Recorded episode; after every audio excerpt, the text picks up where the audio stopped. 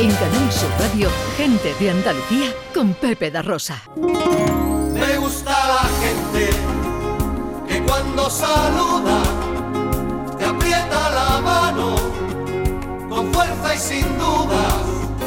Me gusta la gente que cuando te habla te mira a los ojos, te mira de frente. Nos gusta hablar con gente aquí en Canal Sur, con gente de Andalucía. Y con los oyentes que nos cuentan cosas de su infancia y sus primeros recuerdos. 670 940 200. Hola, buenos días. Buenos días. De respecto a al recuerdo de mi niñez que estáis hablando, eh, yo recuerdo a mi madre con, un, con una moña de jardines. Y, y también, eh, también en el verano que teníamos una piscina que me había hecho mi padre de ladrillos en el patio, pues allí todos los niños de la calle bañándome. Venga, hasta luego de Estepa. Me gusta la gente 20 para las 12, ahora seguimos escuchando más oyentes. Ahora hablamos también con gente interesante.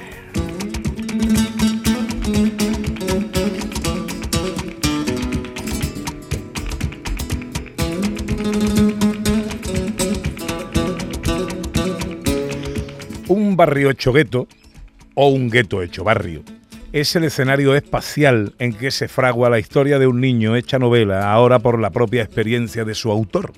Un retrato crítico del abandono y aislamiento de una zona de Sevilla transforma las 3.000 viviendas en 3.000 vivencias y construye un relato común al resto de guetos construidos en la misma época y con la misma funcionalidad. Lo construye con la voz de un niño como guía argumental que nos hará reír y llorar, en definitiva, emocionarnos a través de su propia historia de vida, ejemplo mismo de supervivencia. Antonio Ortega es escritor, periodista, presentador de radio y televisión, así como articulista en medios diversos. Gitano de vocación y raza, atesora varios premios en reconocimiento a su labor divulgativa en torno a la cultura gitana y los palos literarios que toca siempre a compás de 3x4, son principalmente la biografía, el ensayo y la prosa poética. Hoy nos presenta su primera novela, La Zúa, de la que nos advierte de leerla con cuidado por las bofetadas que atiza a la sociedad y que hasta ahora nadie había propinado. Antonio, buenos días. Buenos días. ¿Cómo estás? Después de tu presentación, mucho mejor. Oye, ¿por qué esta advertencia? ¿Por qué lean esta novela pero con cuidado? Eh, Eso es una frase de Marco Santiago, de, el, el escritor y columnista del Diario de Córdoba. Y bueno, imagino que es una reflexión que él saca mm, del conjunto de la novela, ¿no? Porque esta novela mm, toca la herida, claro, en esa herida que normalmente la sociedad, mm, en vez de intentar sanar, ¿no? Eh, lo que hace es echar sal encima, ¿no? Cuando ocurre eh, cuando se pretende dar una visión de los barrios marginales. ¿no? Y evidentemente el polígono sur es una herida que sigue abierta y lamentablemente parece que va a ser una, una, una zanja abierta de por vida, ¿no? porque no, no se termina de arreglar las cosas. ¿no? Esta es la historia de un niño del polígono sur, pero que es Mm. eh, perfectamente identificable con cualquier niño o cuan- cualquier entorno similar de barrios marginales de cualquier sitio de Andalucía, de España y del mundo. de cualquier parte del mundo, porque eh, los guetos los crean las administraciones públicas, los guetos no se crean solos, ¿no? Y ese aislamiento mm, eh, en aquella época no nos dimos cuenta, pero después sí que se ha estudiado, ¿no? Y hay estudios y fue un aislamiento programado, o sea que... Y esto ha ocurrido no solamente en Sevilla, sino en muchas partes del mundo. Con lo cual la historia es extrapolable a cualquier parte mm, de- del territorio mm, que habitamos. Por tanto, eh, hay mucha gente que se identifica con ella. ¿no? Y es cierto que el polígono sur en aquellos años 80, que fue cuando llegó la droga, digamos, a, a los barrios marginales, que en aquella época al principio las regalaron para poder tener cliente, claro, los empresarios, digamos, llamémoslo así, de manera fina, los traficantes, eh, las regalaron para poder tener clientes y allí se, se convirtió en adicto una cantidad de chavales que eran niños de buena familia, gente bien, que no sabían que se estaban metiendo por cuerpo y aquello fue una locura, Pepe. Esos años fue una locura. Hay un trinomio ahí, eh, eh, eh, maldito, dramático, marginalidad, mundo gitano, droga. ¿En qué orden y, cómo, y cómo ocurre, cómo surge, cómo emerge esto? Bueno, em, surge porque se crea una zona de Sevilla donde van a parar gente que eh, entonces está dispersa por diferentes partes de Sevilla eh, o viviendo en casas de Oralita, que, como las casitas bajas del Polígono Sur, de las Corchuelas, del refugio Luca de Tena, donde años anteriores habían ido a parar muchas personas que no tenían vivienda y que se quedaron sin vivienda con las diferentes arriadas que hubo en Sevilla. Y entonces, bueno, pues eh, se crea una zona aislada para poder acoger a todo este tipo de personas. ¿no? Y era una zona absolutamente cerrada, entre muros.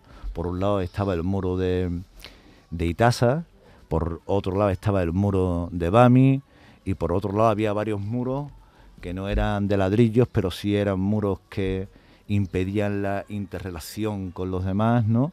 Que uno era el muro de escombro que había entre Polígono Sur, Oliva, y tiro de línea, y otro era el muro que se establecía en distanciamiento con Montequinto, ¿no? que era el barrio más cercano ya por allí, por la parte de la carretera a su eminencia. ¿no?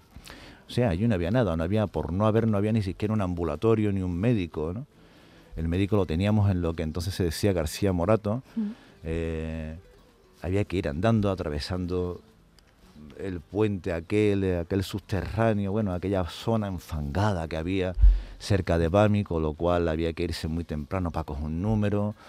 Era tan complicado todo que al final los padres, muchos padres decidían que los niños se, se, curasen en casa gracias al boticario, que era el que te daba el antibiótico para una amigdalitis, para una faringitis. Y muchos niños de aquella época tenemos enfermedades crónicas. Yo, por ejemplo, tengo una faringitis crónica de toda la vida, ¿no?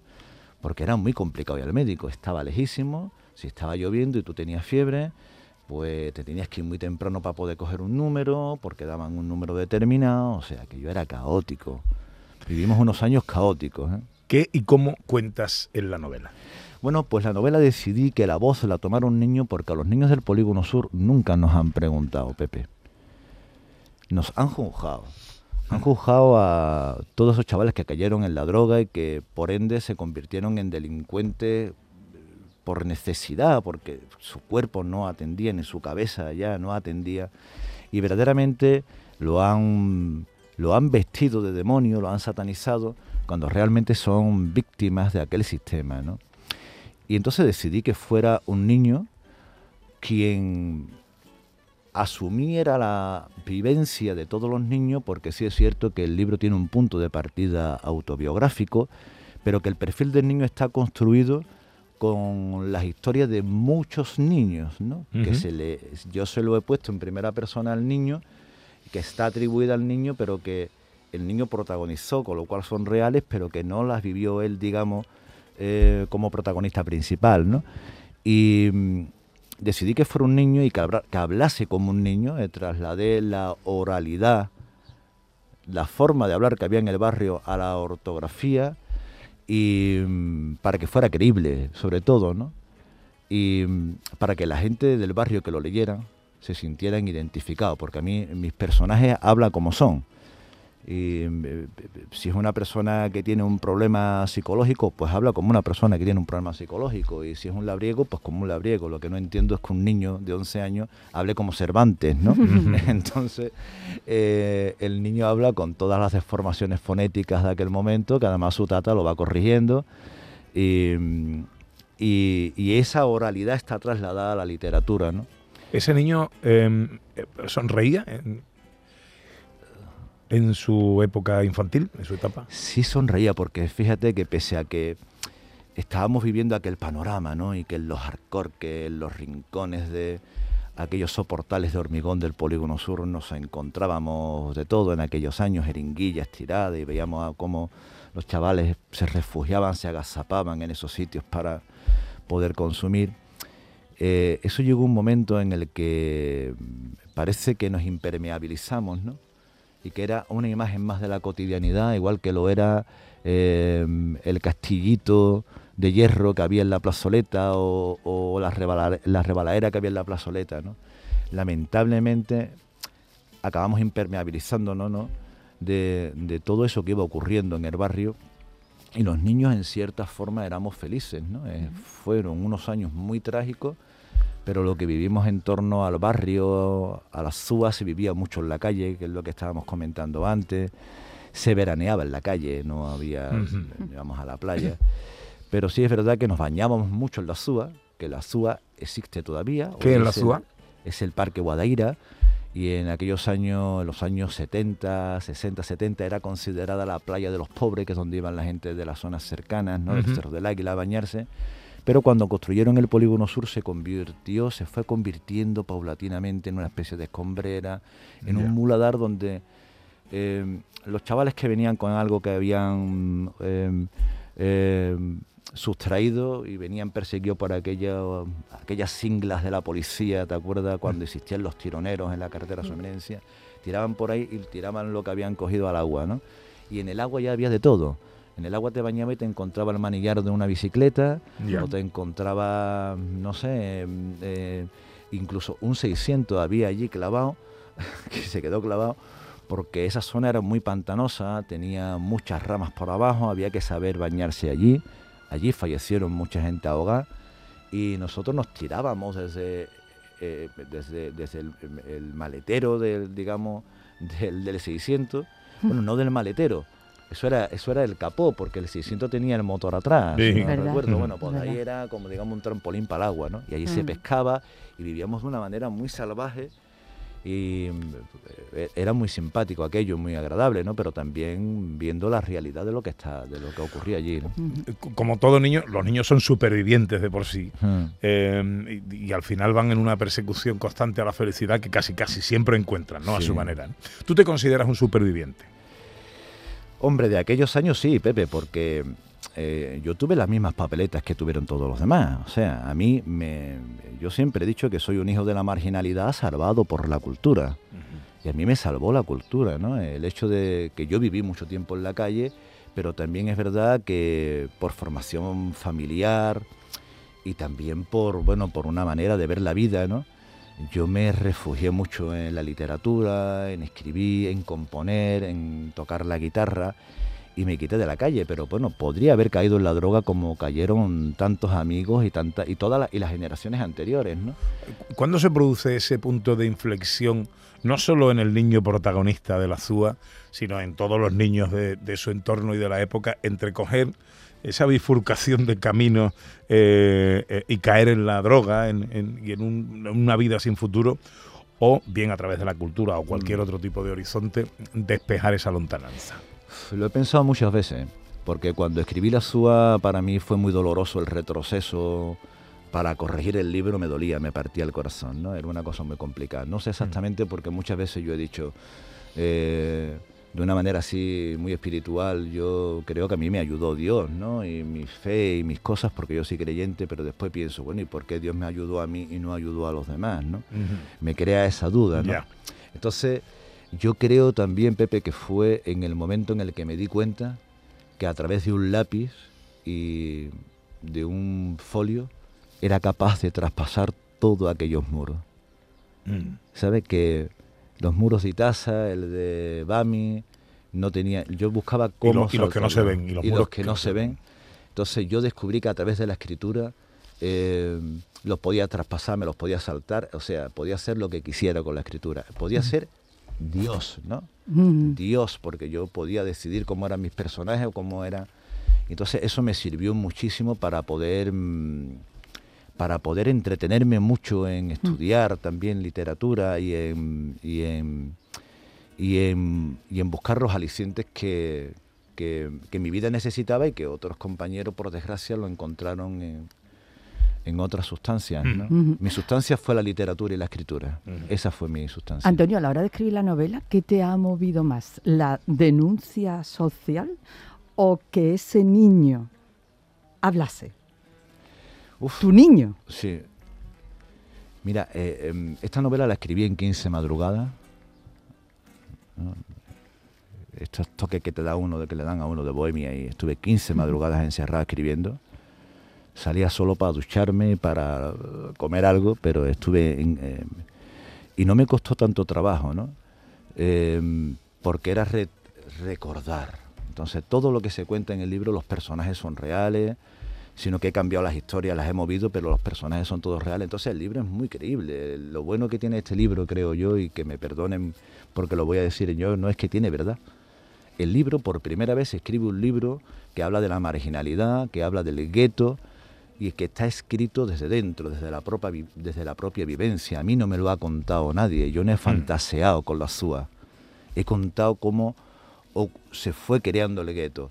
Y lo decidí contar a través de un niño por la inocencia de un niño, por la inocencia con la que habla el niño. ¿no?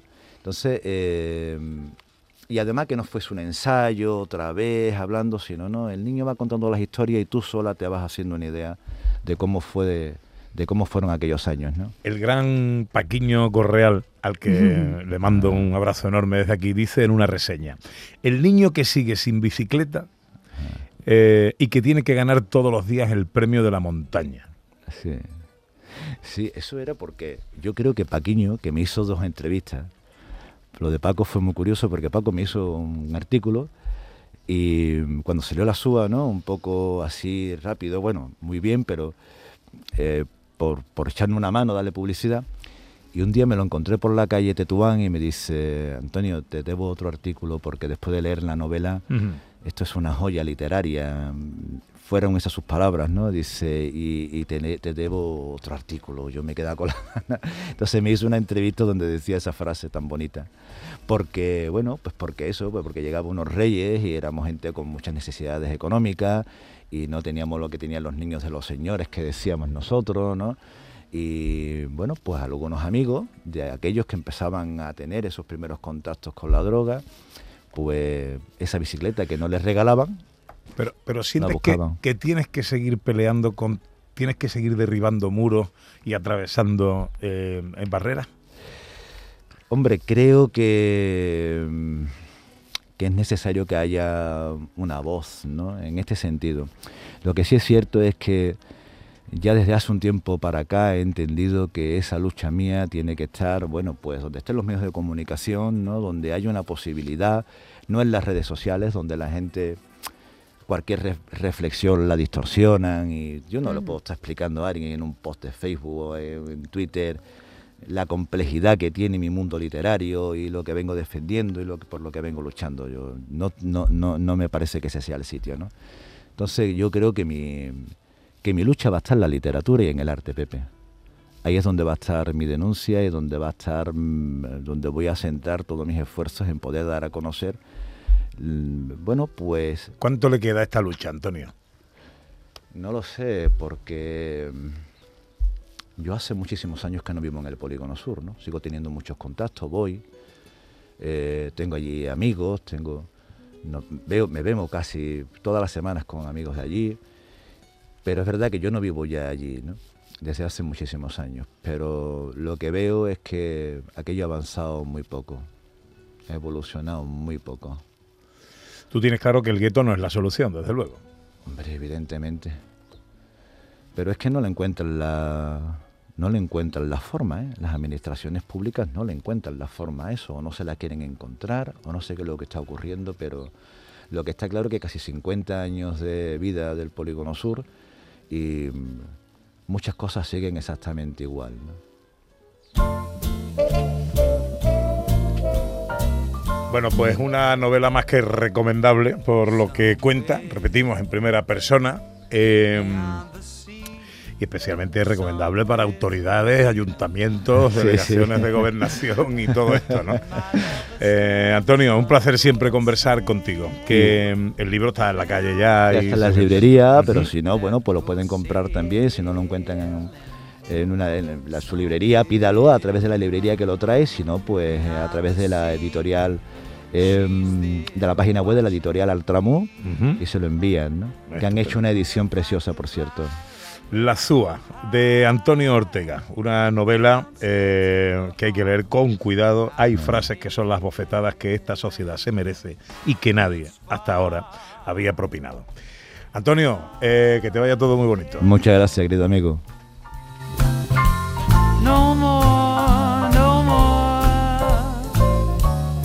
Poco a poco vamos llegando a las 12. Es tiempo para la información en Canal Sur Radio. Enseguida María Luisa Chamorro os cuenta todo lo que está pasando por ahí. Enseguida nosotros volvemos también con más cosas aquí, a Gente de Andalucía.